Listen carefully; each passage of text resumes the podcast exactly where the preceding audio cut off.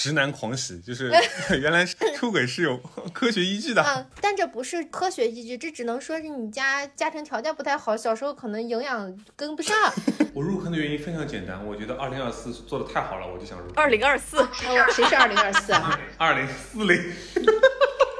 我们突然读本书最后一期节目就这样啊，最后一期哈哈哈当中开始。你们怎么回事？就最后一期了。所以现在收获可以怎么订阅啊？对，我们的关注点完全在收获上面。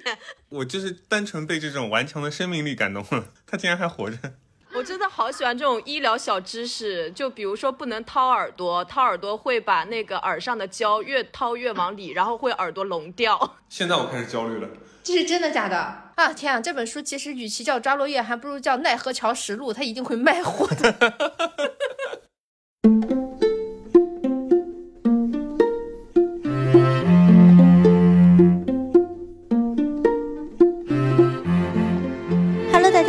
欢迎大家收听二零四零书店 FM 的第四十四期节目，我是元英，我是玄机。二零四零书店是一家真实存在的书店，它不仅在上海，也藏在全国的全季酒店中。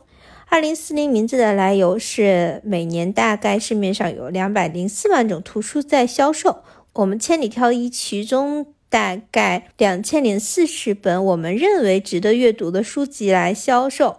人的一辈子何其短暂，也许这些经典的书籍、值得阅读的书籍就足以构成一个人一生的阅读计划啊！理想是很丰满的啊，不过实现起来也不是。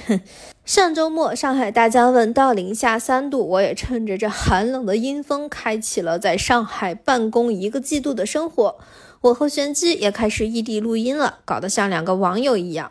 卡基玛欧巴。本期节目呢是一期串台节目，因为果麦文化旗下其实是有三档正儿八经的节目的，一档是我们的二零四零书店 FM，一档叫戏剧时间，还有一档节目是上线时间不长，但已经登上过小宇宙首页推荐的《突然读本书》。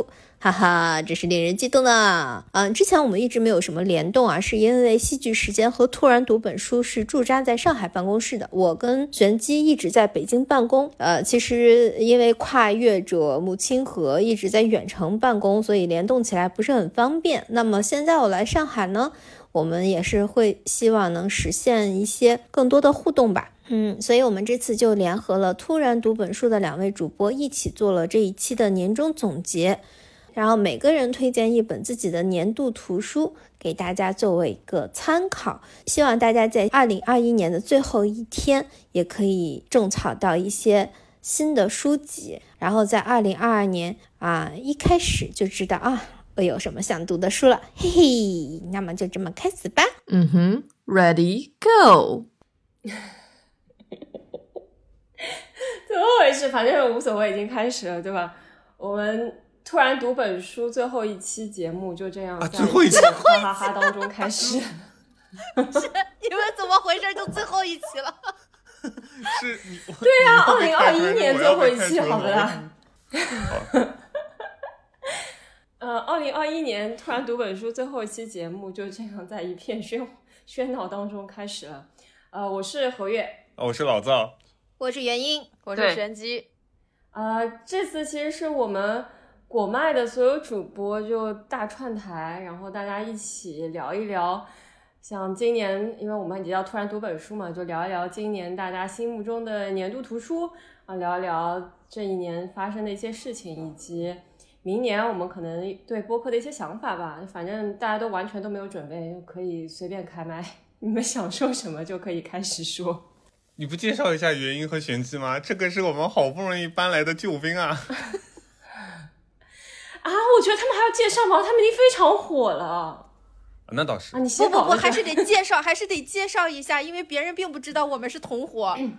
嗯，对。然后其实 我们四个主播何月、老灶、玄机和元音，其实都是果麦文化。不是奶茶店啊！如果你搜那个百度的话，你可能会看到什么果麦奶茶，它不是，它是一家出版公司下面的呃两档播客节目的主持人。然后我和老赵当然主持的就是突然读本书呢，原因和玄机主持的是叫二零四零书店，呃二零四零 FM 对吧？嗯嗯嗯，它它叫二零四零书店 FM，嗯，但是我现在只留下了想喝奶茶的印象，完全没记住咱们是出版公司。奶茶奶茶公司，对，而且我们不是有有那个两个员工是今年新来国麦的吗？然后他们在午饭的时候偷偷问我们说，我们公司之所以叫国麦，是是为了表达歉意吗？这是日文的国麦。啊，这好有道理啊！那他的分公司叫纳萨广媒纳萨。嗯，对，然后其实二零四零书店 FM 已经有很多很多其实就说明还不多粉，就其实是很多粉。原因其实没有没有那么多，就是在 在小宇宙上，在在播客界算是挺，在小宇宙还是腿部吧。其实因为只有五千多嘛。那你这腿太长了吧？就是你们完全就是一个 腰部和头部产品啊。那我那我们是什么呢？请问脚趾头吗？因为你知道今年其实播客它入场的那个。播客和那个听众都非常多嘛，就不像前两年。如果说前两年你一年就是有个一万粉或者五千粉，好像就这样的听众的数量的话，好像就已经是一个腰部了，就起码证明你这个节目是一个比较大有希望的节目。但是我们其实，在赶在它一个比较好的所谓的风口年入场，然后做了差不多八九个月的样子，呃，五千多个订阅是一个比较，呃，就正常，呃。的水平也没有特别高，袁老师谦虚了，我觉得，这真的真的，因为你你们也其实你们看，我们现在是四十三期节目，然后我们是五千多订阅嘛，但你们其实才十几期，然后已经有两千多订阅了，所以你你如果这样等量的去比的话，其实你会发现，其实真的只是我们时间会长一点。我们一个公司的人要商业互吹成这个样子呢？没有让听了会不会觉得有点奇怪？让让大家了解一下真实的情况。对，哎，跟我们介绍一下二零四零书店 FM 那个节目，就是咱们其实还是会有很多的我呃我们的那个听众会感兴趣嘛？对他们应该也不知道我们。觉得那边有什么好玩的吗？你们主打的是？呃，对，然后这个呃，我们那个突然读本书是他讲的，其实是一些比较冷门的书，以及是呃，或者说就是大家不太常看的类型嘛。然后我们的那个二零四零 i 嗯 FM，它其实主要主打的是咱们呃，就跟那个书店一样是。医生的阅读计划就是每年市市面上有两百四十万动销的书籍，然后我们在这里面精心挑选出大概就是千分之一两千零四十本这样的一个数量，把它们当成就是所谓的值得阅读的书，就是我们来做这样的一个相关的推荐。其实，嗯，这个相关的推荐它可能会基于几个挑选原则，比方说它是经典的。还有就是我们特别感兴趣的，要么就是说非常畅销的，然后在人群中就是已经有一定的，就是虽然它是新书，但是它可能，呃呃，大家的热度比较高，就是无非就是从这三种里面选嘛。嗯啊，选书逻辑不一样，然后对，呃，讲的风格也不一样。呃，对，然后我们是比我们讲述的风格比较就是比较拉垮，就是别，我们拉垮的风格是就是那种。嗯，就是那种胡同串子风，就是虽然有有点，虽然也本质是希望它是传播有用的知识，但是我们的风格比较有病，所以就是 不太正经的一个节目。嗯呃，看看别人，何月看看别人，跟我们完全相反，我们是拉胯的选书逻辑。但是讲的很认真，好吧，好吧。而且你们就是在探讨的过程中，不是还会请嘉宾啊什么的。然后我们的节目的话，就是主要是我们两个在做，呃，不请嘉宾，因为我们这个跟嘉宾沟通起来呢比较困难，就是跟人熟的很慢。这等跟这个人录完节目了，也就熟了，结果那那个节目就很尴尬，不能用。对，中间真的就是不不不，其实我们一开始录的时候也会有这种困扰。哎呀，这个困扰对我们两个来说实在是太大了，我们就是宁愿闷头在自己的安舒适圈里面，就是苦苦的写稿，也不愿意去社交。对对对，这个其实拉胯的不是我们，是嘉宾太拉胯，我操，全得罪了。明年你看邀请谁吧，你就说。哎，我觉得就拉垮这部分以及什么舒适圈什么的，我们可以就是在之后我们聊二零二一的一些。就自己的改变啊什么的时候聊。哎，我们先可以先谈谈大家自己心目中二零二一的年度书单，好吧？进进进入一下正题。可以可以可以。其实我我心目当中，二零二一年还是读过挺多好书的，比如说之前在节目中讲过的索拉里斯星，呃，还有岩泉，其实本人都挺喜欢的。但是，呃，我今天选的这本年度图书，呃，它是刊登在一个文学期刊上的，那个文学期刊叫《收获》，也是比较老牌的一个文学杂志。然后这篇长篇小说。呃，名字叫做《燕食记》，作者大家可能比较熟，叫葛亮。不知道你们有没有看过他的其他作品，像《北约》啊什么的。其实这篇，你们确实是个冷门节目呀。是啊，不知道怎么接。诸葛亮吗？香港香港作家。对对对，诸葛亮的葛亮，但没有猪。进入了今天就真的当最后一期吧。进入了工业工业时代，不方便养猪，所以把猪去掉了。好的吧。啊，我觉得葛亮还可以。哦，好吧，反正他是一位香港香港作家。就这这这一本烟这篇《烟食记》的话，它其实写的是香港茶楼从。呃，起步到兴盛，然后再到一点点没落的这样一个大背景，然后在这个大背景下面，其实葛亮的作品，它就是以这个这种宏大的历史背景为底色，然后会去聚焦一些小人物的命运。那这这这篇小说里面，他的这个小人物其实就是一个名叫陈无举的男人。呃，这个男人的话，他其实从小就失去了双亲。被一个茶楼的师傅，然后当做学徒，本来是想要当茶博士来培养的，结果被旁边一家名叫同庆楼的，这个大家都知道香港喝早茶的这种茶楼的，呃，大安师傅给看中了。那这个师傅其实就想把他作为自己的这个手艺的继承人来培养。然后就倾授给他很多很多自己的记忆，然后在他心上倾注了非常大的心血，大概是培养了十年左右。结果这个男的吧，就因为参加一次电视节目，然后认识了一个呃上海菜馆的小姑娘，然后就跟小姑娘开始谈恋爱。两个人到谈婚论嫁的年纪的时候，那个小姑娘就提出来说：“我们差不多应该结婚了啊。”然后就，但是我们结婚得有个条件，就是你得入赘到我们家。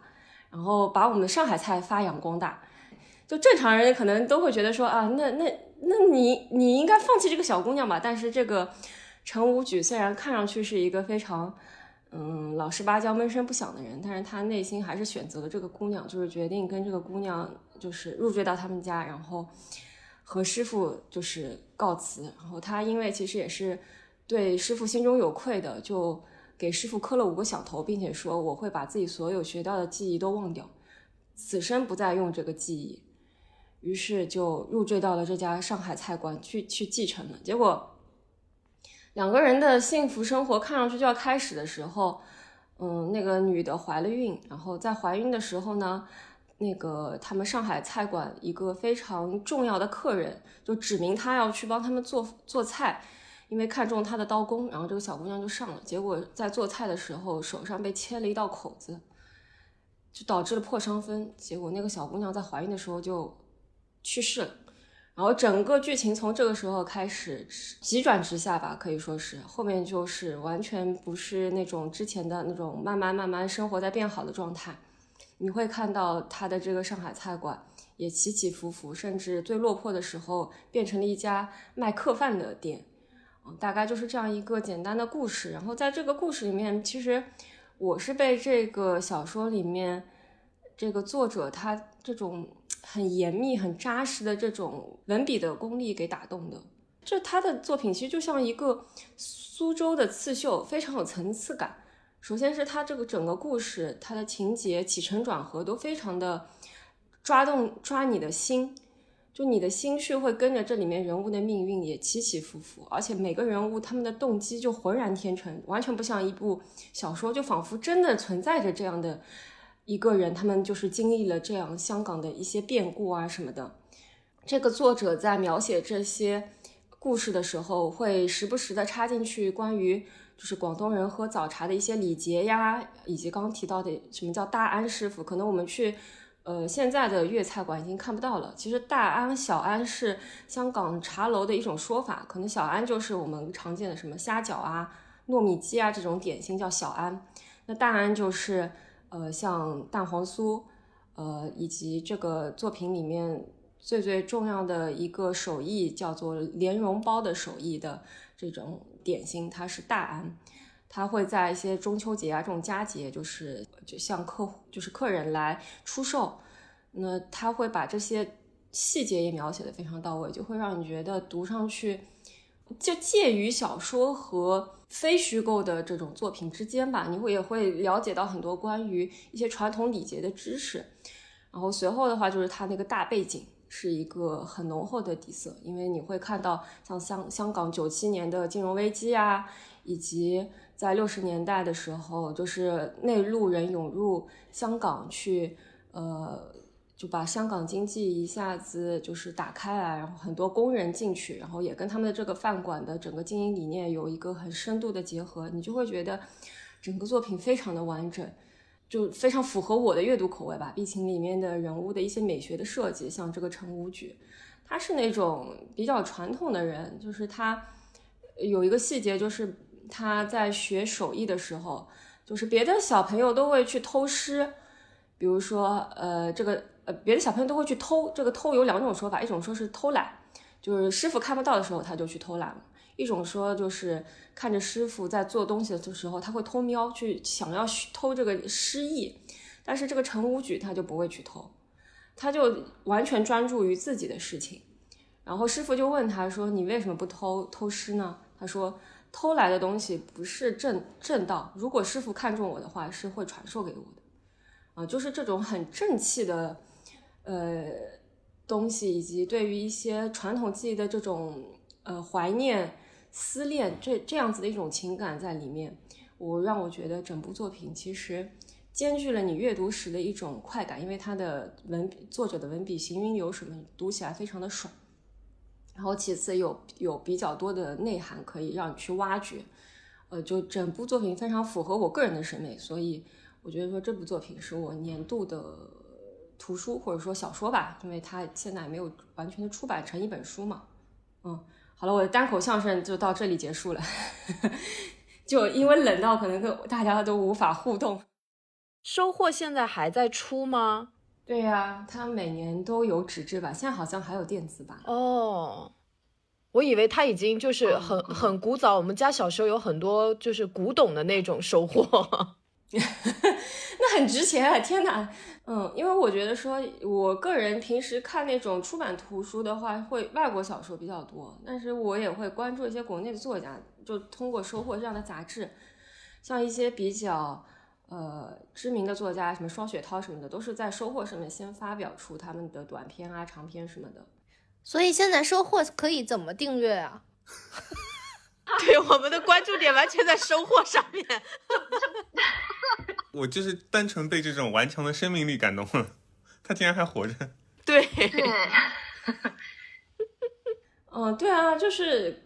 可能有国家养着吧，反正就是有这样一个期刊嘛。其实像门牙什么的都在出啊，只不过关注的人可能都年纪比较大吧。故事会也还在吗？也在啊，故事会 还是很多人的那个厕所读物，好吗？好了好了，下下面谁来接麦？那个。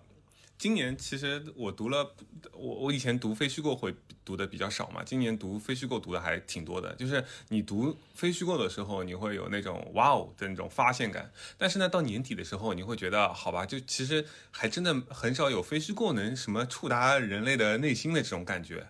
所以，我我还是想推荐一本小说。这本小说，哎，有人说嘲，有很多的听众嘲笑我的南方口音，那我就用南方口音来念这本书的名字，叫《扎落叶》。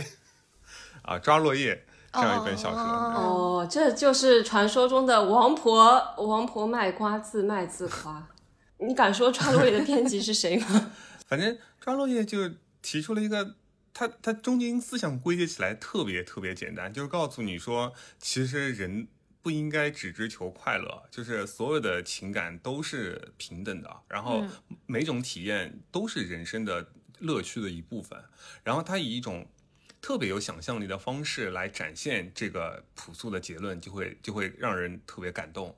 他那个故事讲到，就是一个双线并行的故事。一开始讲的是一个科幻故事，就是那个科幻故事，就是说在宇宙之外有一个太空站，然后那个太空站呢又不是就是一个办公室，然后那办公室里面住着两个穿白大褂的科学家，其实他们就是类似于神的这个感觉，然后他们就是会。说咱们现在就来开始捏人嘛，然后他们甚至还有还有老板，然后老板会规规定他们说咋捏怎么弄 KPI 对，然后还有 KPI，然后他们要做的事情呢，就是捏出一个人以后，把他送往他们制造出来那个蓝色星球上去。然后他们就是那种这些肉体，就是这些人体，他们会呃去那个地球上度完这一生，然后再回来。甚至于他们还规定说，那个地球上面就是人口的上限是多少，就是咱们还在那个那个像乐园一般的这个地球上面设置了各种各样的东西，所以人就上面有各种各样的体验。然后然后呢，最后就是这些人体他们在死去以后就会回来，回到这个办公室或者说是一个实验室，然后就会把他们一生的见闻来告诉神，然后他们会做记录啊什么的。然后呢，这里面。那个女科学家她做了一件事儿，她就是在每个人的心里面挖了一个洞，然后那个那个也不是叫空洞，就是不是说真的有一个物理上的一个洞，但是她就说，那个她的想法就是人会想要用各种各样的体验和经历和情感去填补那个洞，嗯，然后那个男科学家就说你这完全就是失误了，我们根本不应该这么做，然后那个女科学家就特别自信，她就说我们就可以去期待一下他们就是会带来什么样的故事。结果他们发现，无论这些人到地球上面怎么样去经历，他们都会很哀伤的回来。他们每个人都是说：“哦天呐，我这一生过得太不幸了，我就是我一直感觉我心里有个洞，我怎么也填不满。”他们告诉我们说要快乐，我一一生都在追求快乐，但是无论有多少快乐的事情，我都无法感受到充足。这些反馈的人越来越多，科学家就就跟他们说说：“哎呀。”我不是这么设计你们的。我设计的时候，其实你们是可以去体验各种各样的情绪、情感，然后他们都是平等的，快乐只是其中一部分。你说到底是谁告诉你们说一定要追求快乐的？哦，我不知道，反正他们都这么说。但然后然后还会问他说：“那你愿意再再过一次人生吗？”他们就说：“啊，太苦了，不愿意。”就是都没有人愿意再再一次回到地球。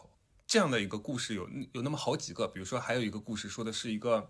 有一个人特别特别的完美，就他整个人的身体就就保养的非常好，肌肉健硕，然后就来见上帝了。然后就是说，他就他就发现那两个科学家在检测他的身体嘛，他就在看着，就魂出来了嘛。就是说，你看我这身体保养怎么样？我告诉你啊，我这一生就没有受过任何伤，甚至连心灵的伤也没有受过。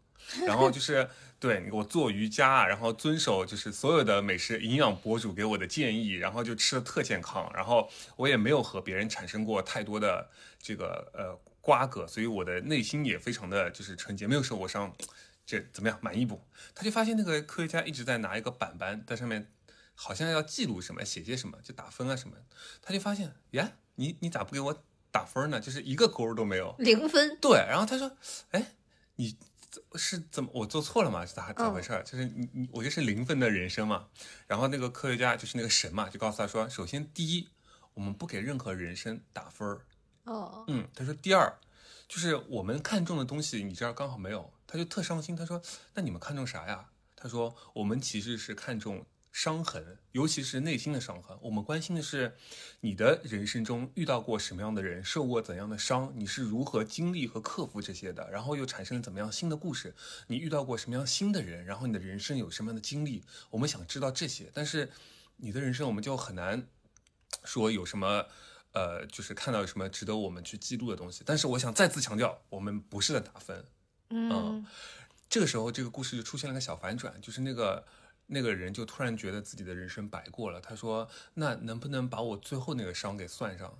那个神就说：“你我们只记录别人对你造成的伤害，你的最后那个自杀的那个伤口，我们是不能算的。但是既然你都这么说了，我们就给你打个零点五分吧，就算半个伤。”然后那个人就就觉得就这样吧，就是他活得如此健康，结果他是自杀的。对，因为其实这个人也没发现人生没有意义。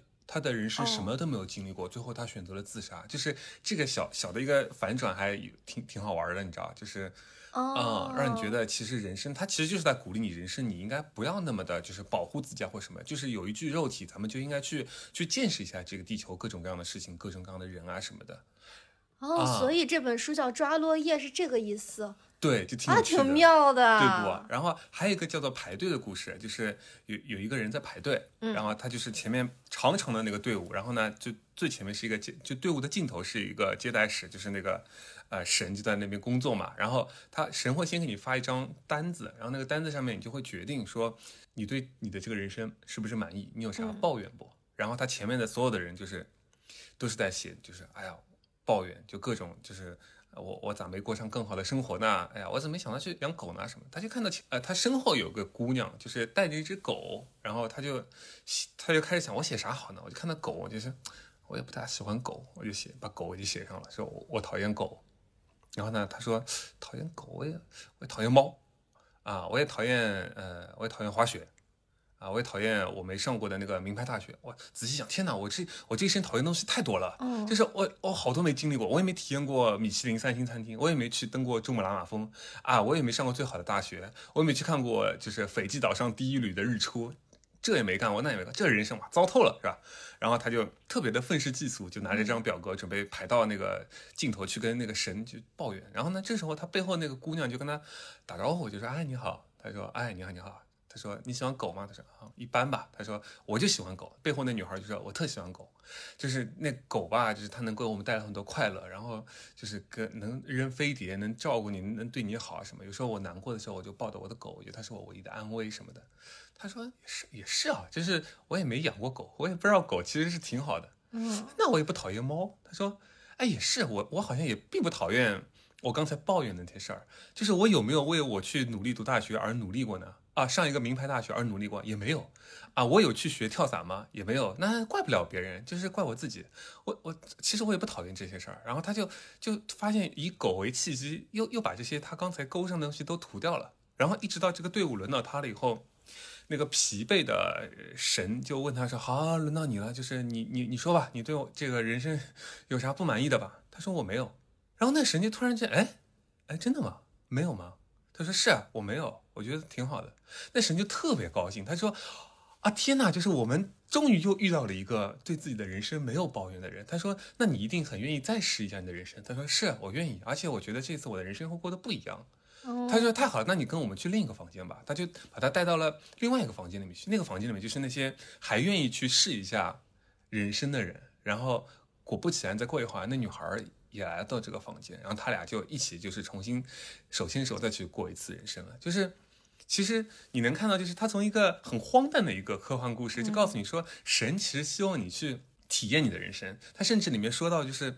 就是神有一段时间觉得自己他妈做菜做了一个错误，就是那个洞就不该挖，就是大家为啥都是对于这个人生是不满意的状态来，所以人呢啊那个神就来到地球上面，有设置了什么流星许愿池，就告诉你说，其实你真的想要那些东西，我可以帮你实现，要做一些弥补。然后他们就出现了一个人生叫幸运杰克，就这个人人生太幸运了，就所有的愿望都我满足了，然后神就说。咱咱咱来看一下幸运杰克来回来以后是不是对自己的人生特满意，然后那个幸运杰克回来以后就愁眉苦脸的，就说我太不幸了。谁说大哥你你都不幸啊，你就人生你想要啥就各种事情都是心想事成，你应该是我们人生中 最幸运的那个人了，嗯、你你竟然说不幸，这为啥呢？他说是我都不知道我该我想要啥了，就是当我的任何愿望都可以被实现的时候，我也觉得我的人生是没有意义的。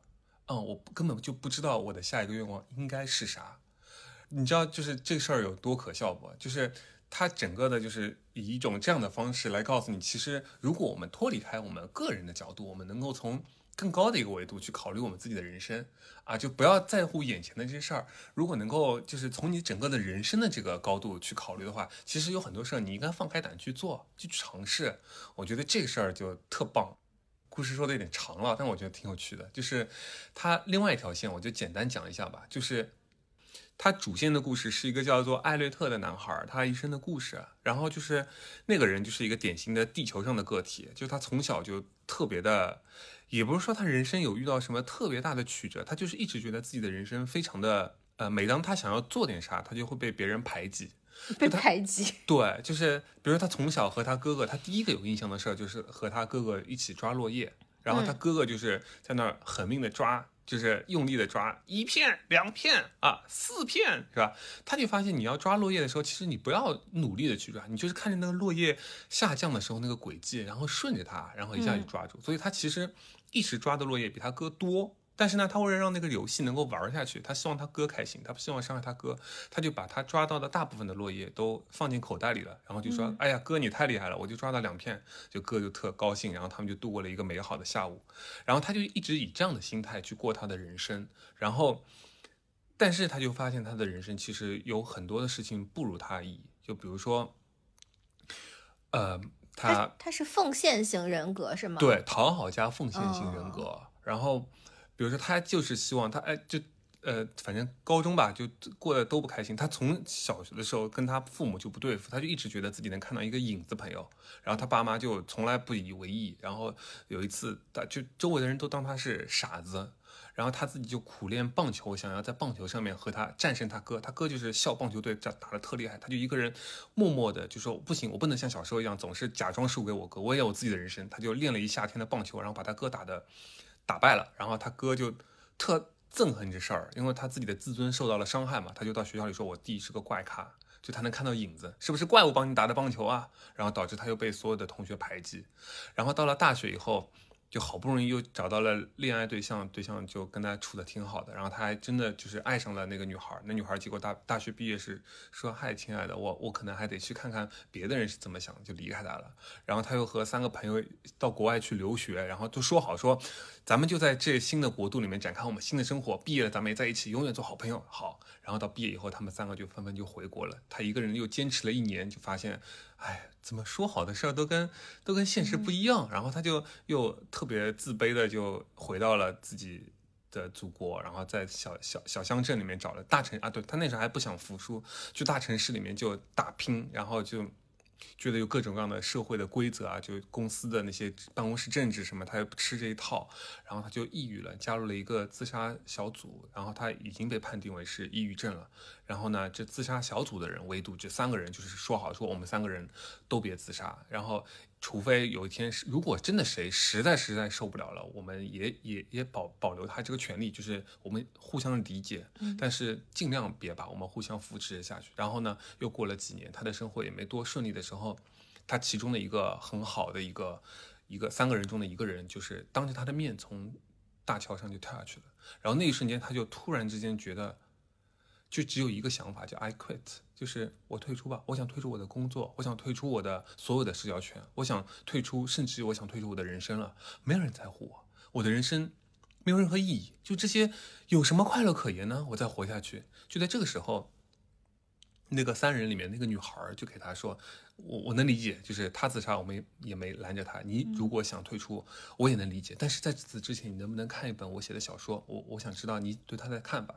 这个这个小说呢，就是故事的一开始的那个科幻故事。嗯，然后那个小说就完全打动了这个艾略特，他就发现说，是的。”就是其实人生不是只是为了快乐而存在的，就是即便有这样各种各样的事情，但是你的这个人生就是为了有一个永远填不满的空洞。其实我们要做的就是去体验它，并且接受它。于是他在这个时候。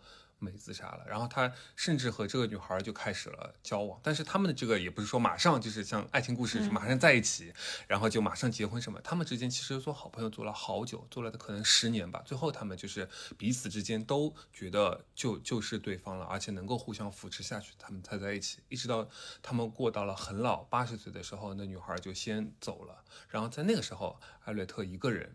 就坐着船，然后抓住了一片落叶，然后自己一个人就是选择了自杀。但是那个时候你会发现，他了断自己的人生就和一开始是不太一样的。他是带着满足感再回到了这个，呃，回到了那个新那个办公室里。所以那个小说的最后就是就是还是回到那个办公室里，艾略特来到了那个上帝面前，就那个问他说：“你还愿意再来一次吗？”他说：“我非常愿意。”就是这个故事。就是这本书那么薄，你怎么能能讲到这么长的？啊，对，就是是吧？就是他以一种不可思议的方式，就是启发了，至少是启发了我。我相信他其实也能启发很多人。就在今年这样一年里面，我觉得这本书给我带来的冲击挺大的。而且其实我觉得，就是你知道这本书它其实是去年出的嘛，对，嗯，然后去年这本书在我们书店里就是真实存在的时候，我会觉得说，哎，这本书我有空要看一看，因为它看上去它的封面很漂亮，然后我觉得，呃呃，而且它的那个名字听上去好像又很优美的一个一个小说，但是我完全没有想到它是这样的一个内容。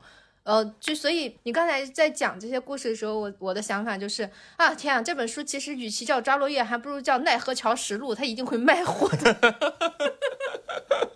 对，就是它叫《抓落叶》，确实是比较就是有文学性的，就是你知知道内容，然后再回头看，就会觉得说，哦，它这个名字取得很妙。但是其实你看，像呃，像我们自己。在拿到这本书的时候，只看它的封面和它的名字，是完全联想不到它的内容是这样子的。对，嗯，就很尴尬。其实你看，你刚才讲的时候，我就觉得说，哎，这本书很好看。然后包括刚才何月讲的时候，我都觉得说，哦，这两本书待会儿下播之后，我就要去找来看一看了。哎，真的是，就这本书的产品经理是你自己吗？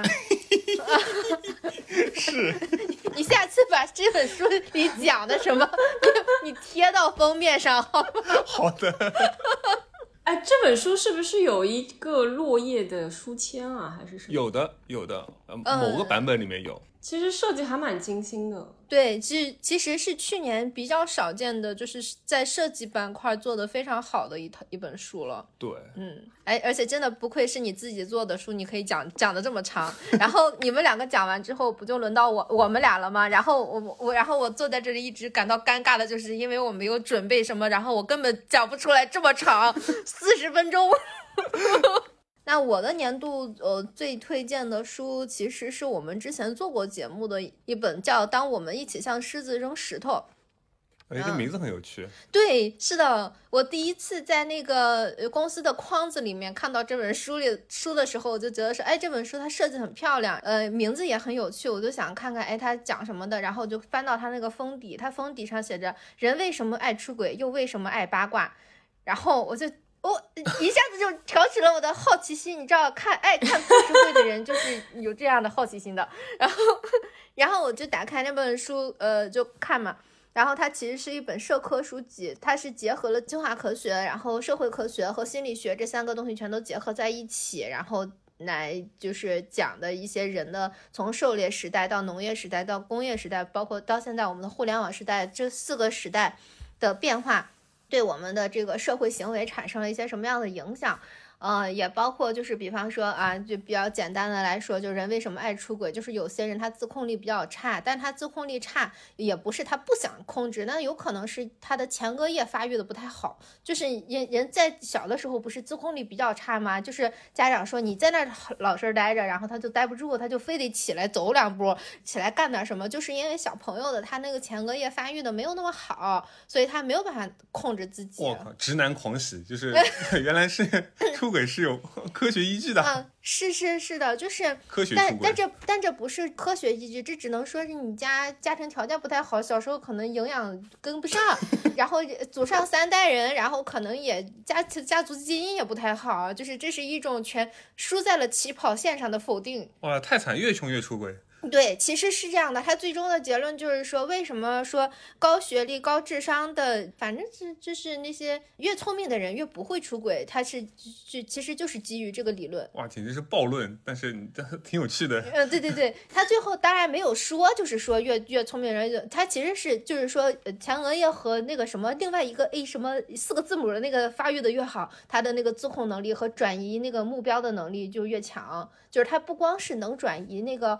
要不要出轨，而是包括他那个遇到一些冲击和一些事件的时候，他能不能快速的从这些冲击里面走出来，然后情绪的调节，这都是呃有关系的。其实他出轨只是其中的一个现象，一个小小的板块而已。哇，所以这个是祖传出轨基因，就是好多代以前就定下来了，是吧？呃，所以他们有的不是说找对象在改善基因，其实也是有这个，也是科学的。嗯，但是你看，比方说有有一些呃本来脑子就不是很清爽的富二代，然后他们又要贪图那些漂亮的小姑娘，就是那那漂亮小姑娘也只是贪图他们的钱财。哎，我可没指名，就是那些那些漂亮小姑娘，又只是看中他们的外在而跟他们在一起，然后他们这样的结合，听上去是我们在现代社会中比较常见的类型，对吧？然后他们的他们就可以做到富不过三代。哦，就是因为他们的基因是越来越差的。但但是如果说，比方说聪明的小白鼠和聪明的小白鼠结合，和笨的小白鼠和笨的小白鼠结合，他们的后代一代代过去，他们的中间的差值是非常非常大的。就比方说聪明的小白鼠，他们一代代这样的后代，他们的那个可有可能他们的他们就会变成料理鼠王。但是笨的小白鼠和笨的小白鼠的结合的后代，他们可能就慢慢慢慢就就变成就是。非常非常原始的动物性行为，但是他们实际上又活的其实也是比较迷迷茫的，就是选择就会越来越少。哇塞，那这听起来真的我命由天不由我，应该是我命由爹不由我。除此之外，还有就是，比方说人为什么爱八卦？因为八卦其实是狩猎时代留下来的一个。呃，一个习惯就是我们现在在虽然说，嗯，从进进化到现在，我们可能更多的人感觉是人无聊才会去八卦，才会去呃探讨一些呃有的没的，但实际上狩猎时代它那个呃。全全是就是包括我们的各个国家的初始传说，其实都差不多嘛。其实就是靠这些人在狩猎之后聚在一起聊天编故事，才使我们有了最初的人类文明。而且他们需要依赖这样的八卦来排除掉在群体，因为是社会群体嘛，他们要通过这些呃聊天。呃，交流来排除掉群体里面不干活吃白饭的人，因为他们排除掉这些人的方式是心理驱逐，就是大家谁都不理这个呃吃白饭的人，让他不得不去参与劳动。哇塞，这听着好悲惨，但是又和现在几乎很像。对，很挺合理的，就是我们现在其实还保留了很多很多就是狩猎时代的习惯，而且我们现在的社会有一个很有很微妙的地方，就比方说。你可能觉得你跟你的一个朋友，你们的三观很不合，但是有可能他走的就是狩猎三观，你走的就是农业三观，因为这两个的他们的那个逻辑是不太一样的。比方说，狩猎时代的人，他们讲究的是团结以及事件共担，然后利益平均分配，这是狩猎时代的一个思路。但是农业时代不是，农业时代是一个自私自利的一个。一个时代，就是因为大家都要把这些，比方说，我画一片地，这一片地里的东西都归我，然后他是有这个财产意识的。这个时代呢，就不乐于分享。然后进入城镇化以后，就是把狩猎时代和农业时代的人，他就就混在一起了。然后他又形成了新的规则，比方说人为什么要讲礼貌，就是因为如果大家都已经不在一个村儿里了，比方说我是从北京过来的，你都对我完全不了解。呃，如果你对我不讲礼貌的话，你是无法判断你对我说了一句脏话之后，我是究竟会默默的忍受，还是一拳 打死你。对，所以其实礼貌的反面是暴力，就是为了防止。对方对自己产生暴力行为，所以我要呃，我们要讲究一个基础礼貌，我不要惹火你，你也不要来打我，是这样的一个逻辑。然后以及进入城镇化，城城呃就是工业时代，然后城镇化以后。我们生活中的骗子也就越来越多了，因为我们没有办法通过一个人的表面来判断他的真实情况，所以我们可以看到很多他可能开着豪车、戴着名表，这些人他们有可能其实并没有资产，有可能他们是老赖，或者是比方说之前团购的名媛啊什么之类的，就是都有这样的情况出现。然后现在我们又在一个新的变革时代，就是互联网时代，目前又产生一些新的规则，我相信大家都有一些。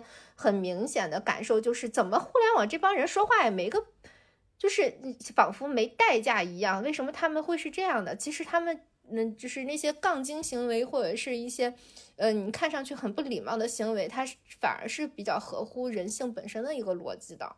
嗯，但是我们现在并没有，呃，出现一个就是新的社会规则，所以才现在好像看上去是很乱的一个时候。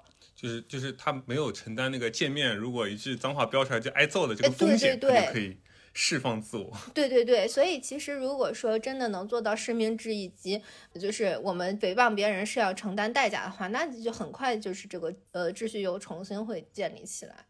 唯唯一的一个问题就是这个书名是什么意思啊？啊，这个书名也很有意思，就是呃，东非大裂谷它裂了，所以导致了人类从树上掉下来，你知道吗？就是嗯我们就不得不从猴儿变成人了，因为我们被这个世界抛弃了，走向了平原。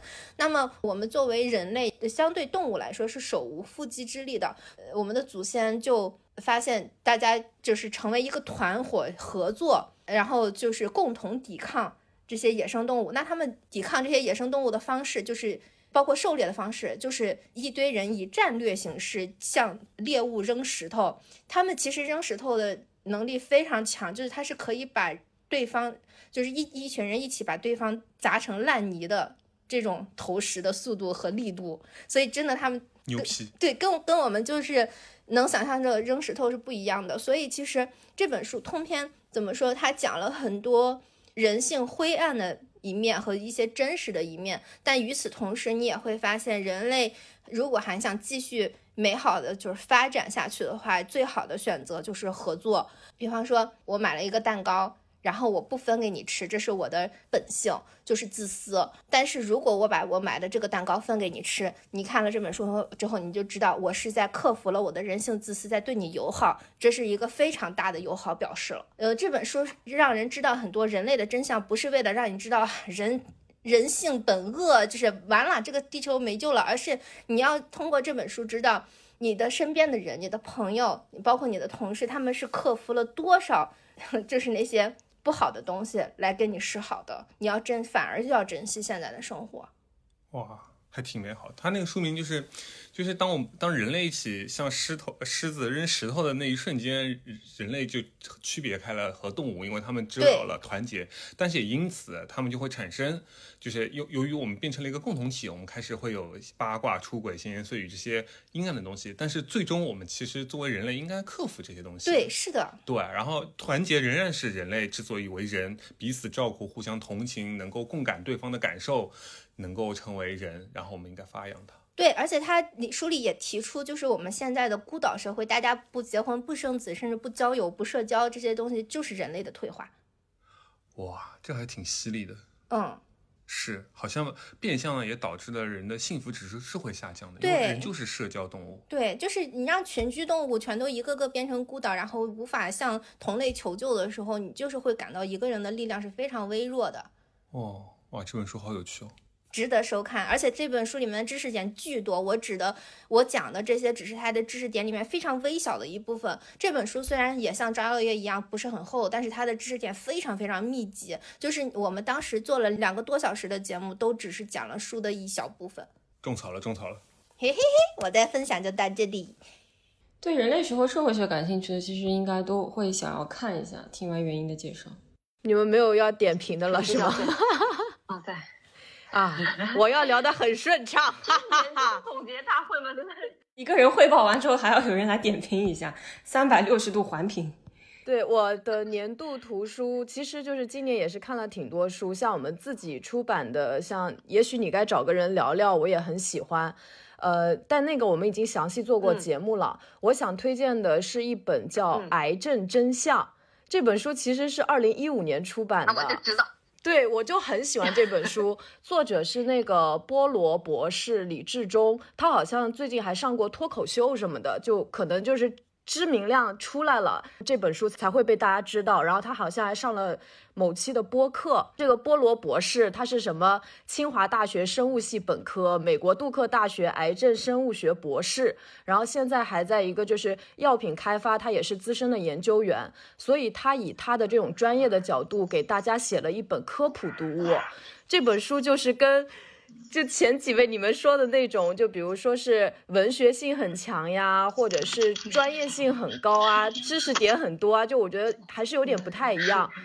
它应该是非常非常简单的一本书。它之所以会成为我的年度最喜欢的书，第一是因为这本书非常通俗易懂的揭开了癌症的面纱。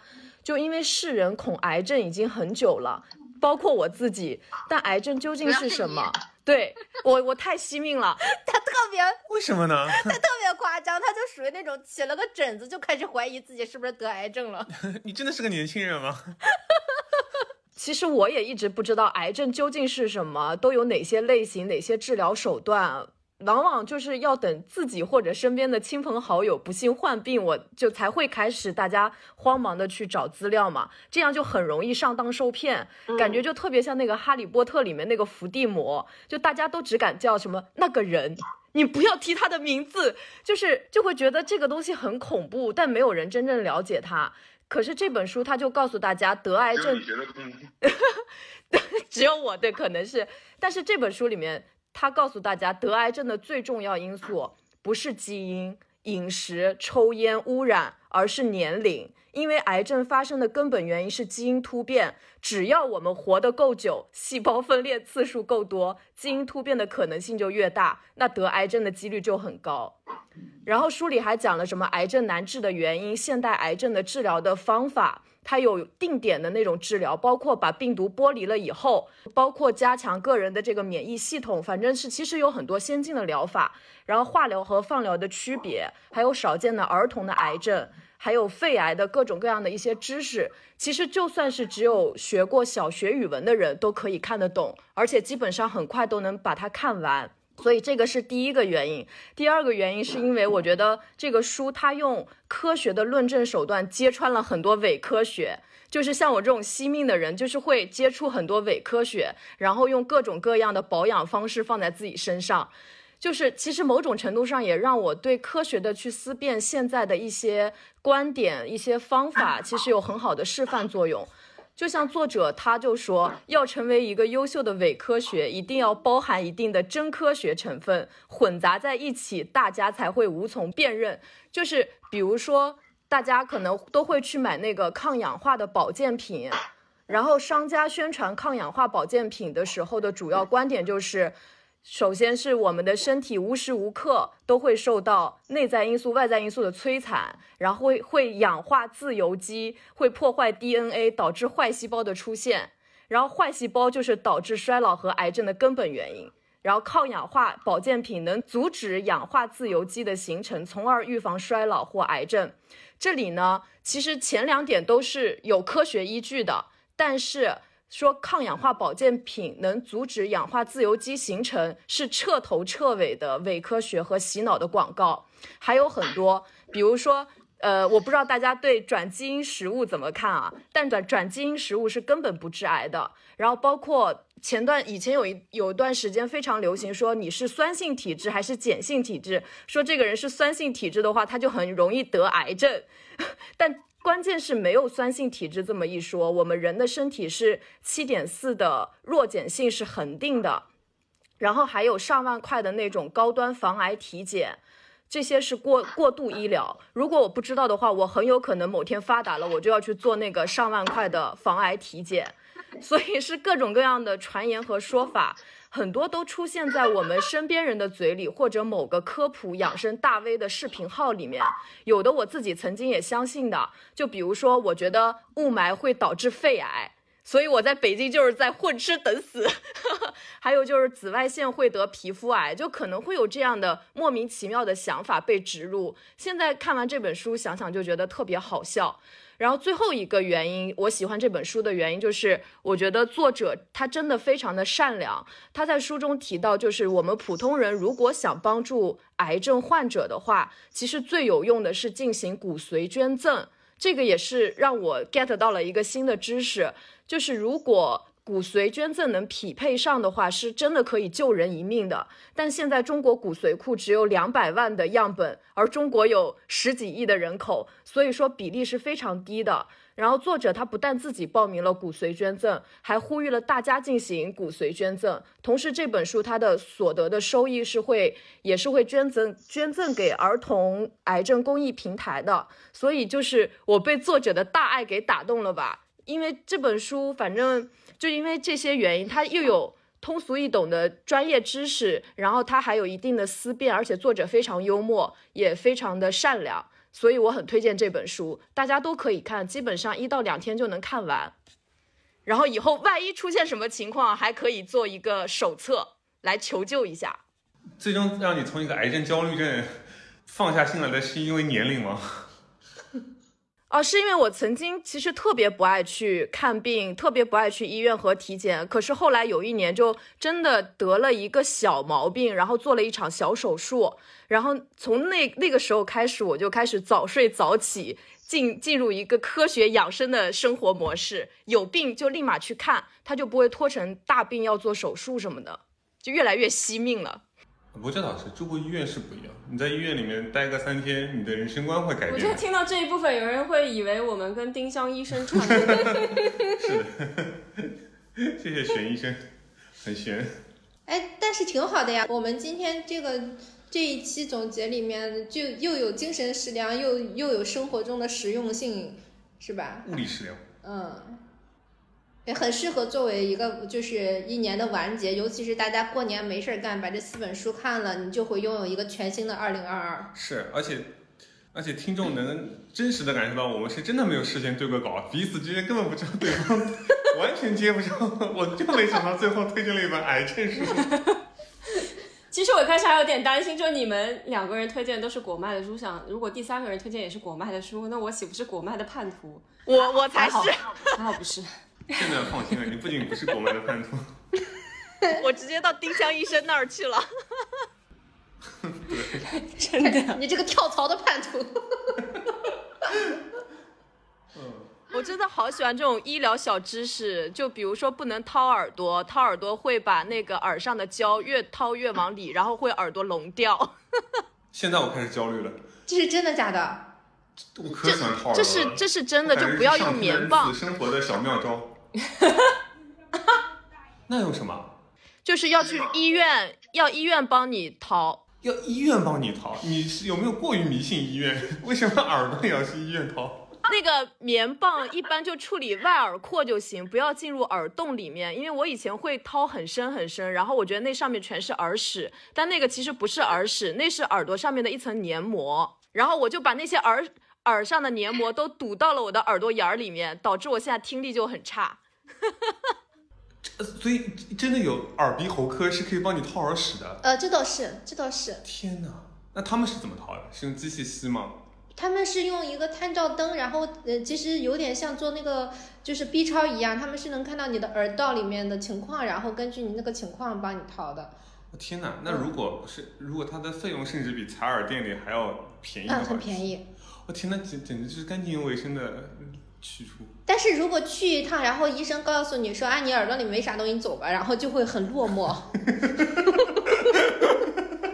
也是啊。那来吧，我们来二零二一回顾吧。就自从玄机推荐完那本书之后，我觉得我的二零二一回顾要改一改。就是最大的收获就是知道了原来可以去医院采耳这件事情。没有比这就二零二一年，对，听到就是赚到。所有的在十二月三十要听到这个的，你都可以安心的对为你的二零二一画上一个句号。对 对，并记得二零二二去医院采耳。呃，就其实大家推荐完，就是大家讲完自己的年度年度图书，这个可以看出来主播的性格其实好像也不太一样吧。但是这样不同性格的人居然都选择在二零二一年入坑播客，你们是怎么想的？我们两个的，我们两个就是想要，呃，其实我们的初衷跟那本癌症的书还挺像的，就是。破除一些生活中的谣言，就比方说，大家在迷茫期的时候，很容易被一些鸡汤和一些就是。一家之言欺骗吧，然后我们想要更多的是通过读书，呃，书里的这种它已经经过上千年的沉淀的这些东西，然后让大家去换，呃，用一个新的视角去看看待自己的人生和生，呃，生活，然后以及在一些迷茫的时候可以更快被点亮一下吧，就是呃，简而言之是比较普度众生吧。呵呵呵呵我入坑的原因非常简单，我觉得二零二四做的太好了，我就想入。二零二四，谁是二零二四啊？二零四零，二零二四，别人的节目名字都没有记住，然后就就入坑了呢。跪的太早，发现那天跪错人了。我还以为你是二零二四有什么展望，我还得呃期待的听了半天啊。而且我觉得做播客挺好玩的，就是。嗯嗯，我我我小的时候就很喜欢听广播，就是那种就收音机的广播，然后就觉得说，如果以后能做这种类似的工作，还挺好玩的。但是就是不是普通话一级甲等的考试以及播音学院就是拒绝了我嘛，然后 然后我就觉得，哎，播客是一个呃新的，就是嗯，他们要求没有那么高，只要你你愿意去玩，它是一个游乐场，它有点其实有点像精神的游乐场，对我来说。对，对我来说就更别无选择，长相丑陋啊，只能 只能走声音路线。啊，你太谦虚了，我一直觉得你长得很像漫画里的人。嗯，玄机来讲，就我们做播客真的就很突然，而且在今年入坑之前，我是一个连播客都没有听过的人。就小的时候是听广播，但是没有听过这种系统的。节目，而且我进果麦也是二零二一年第一次进出版业，进图书行业，然后到了果麦认识了原因。本来进来是说给二零四零书店拍视频的，后来我们俩说就要不做个播客吧，就一拍即合就开始做了，而且就属于边做边学习的那种，慢慢的就做做到现在。就现在就突然发现有些事情好像真的不用想太多哈，一拍脑门先开始干了比较好，然后做做就觉得还挺开心的。我这次放完年假回来就看见桌子上有那个我们的听众给我们的手写信，哦，好难过，我们都没有的，我们就只有跟，就我们就只能收到听众对我们说，哎呀，你们两个人前后鼻音都分不清楚这样的回复，我好伤心啊。哎，我们的听众真的，我我就是听众来信，真的是给我们很大的鼓舞，就是感觉，嗯，就在一个孤岛社会，然后跟听众、跟全国的听众有联系的那种感觉，就好像就就不是一个人的那种感觉，很强烈。我觉得这是在做做播客带来的一个特别好的一个感受。当然了，如果在评论区看到杠精的话，那也不怎么样，就是。你们小时候听过一个播客叫 FM 九六点八吗？那个是电台，没有。对对对，就是电台。上海都不一样。啊，北京、上海的波段都是不一样的，可能这个频率是在上海是多少，然后在北京是不一样的。嗯，就其实发现刚刚我和玄机还有元音两三个人，好像都是小时候会对广播有点感情，然后就会觉得说，是不是小时候就。对这感兴趣，然后长大之后就会自然而然的往这个地方去发展了。给听众聊聊吧，就是我们二零二零、二零二二年会有怎么样的一些新的变化啊什么的。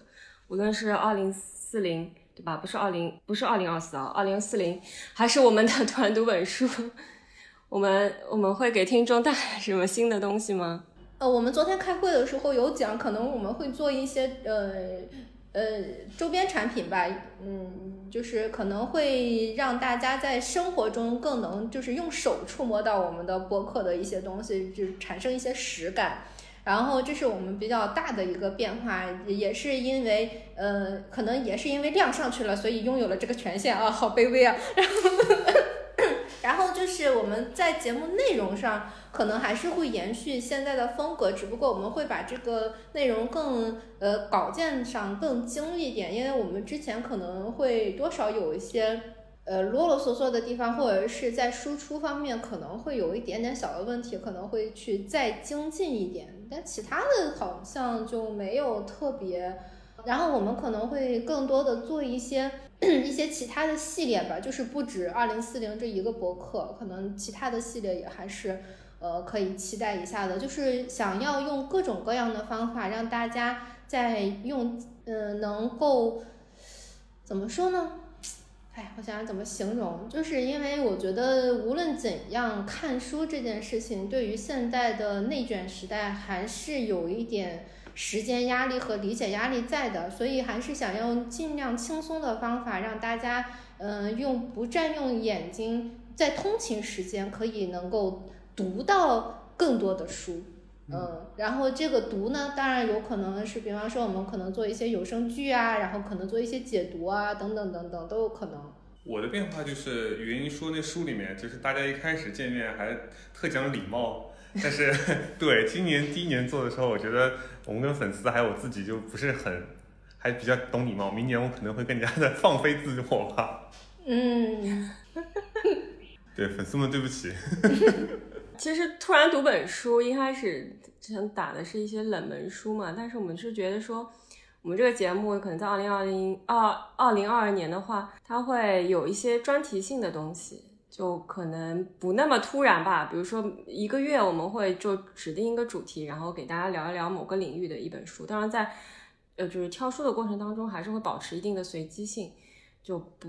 嗯，不限制自己，但是我们是觉得说，就像原因刚刚说的嘛，就现在这个压力很大的社会里面，你真的去看一本书是需要很大的时间成本的。我们是觉得说，呃，如果听过我们那期强风吹拂讲强风吹拂那一期节目，听众应该会知道，其实我们我跟老赵有一个共同的观点，就是有时候你需要做一些不那么重要、不那么紧急的事情。就如果你觉得读书是一个你可以放松下来，然后让自己沉浸到自己世界，呃的一种方式，你可以在不经意间就打开我们的播客，听我们聊聊一本书。就我我自认为我们两个讲故事讲的也挺还有趣的，觉得说二零二二年会给大家带来更多有趣的东西吧，不会太严肃，然后也比较轻。玄机呢？你你不都说了吗？哎，人家都是两个人说的好吗？二零二二年继续做真实的自己，说自己想说的话。就可能我跟原因，我就没有办法追热点，就只能是说自己感兴趣什么就做什么。然后如果这样能换来听众的喜欢的话，就还挺好的。所以我没有什么畅想，我就觉得我 我接受自己二零二二年就是带给我的所有的。呃，变化或者是说所有该来的事情，然后去应对。因为我我们那个节目其实很有意思的一个点是，我们会经常在节目里面更新自己的动态，除了讲书以外，就最近遇到的一些事情也会融进去去讲。所以这才是我个人看来，我二零二二年的规划，就是说我要尽可能的再去多经历一些，多体验一些，然后把这些体验带到节目里面去和大家分享。比如掏耳朵这样的事情，归根结底，这是一期讲掏耳朵的节目。我觉得对于播客节目来说，还是保持自己的一个初心和乐趣最重要。对，真就是这样。是说白了，我们也是某种形式的掏耳朵。我们是，我们是在掏，我们是在填大家心里的那个洞。对，哇，瞬间就不一样了。瞬间就圆回来了。是的，那在这样的，是的，太棒了，这听上去就已经临近了节目的尾声。是的，我快憋死了，快点吧！开始在椅子上 挪了。是的。所以大家听到这期节目的时候，应该是在二零二一年十二月三十一日，就非常希望大家在二零二二年能够做自己吧。这这是。呃，我们对你们以及对我们自己最大的期许。那本期节目就到这里，感谢大家收听，也谢谢元音和玄机给我们带来那么多 关于掏耳朵的各种养生的东西。拜拜，拜拜，拜拜。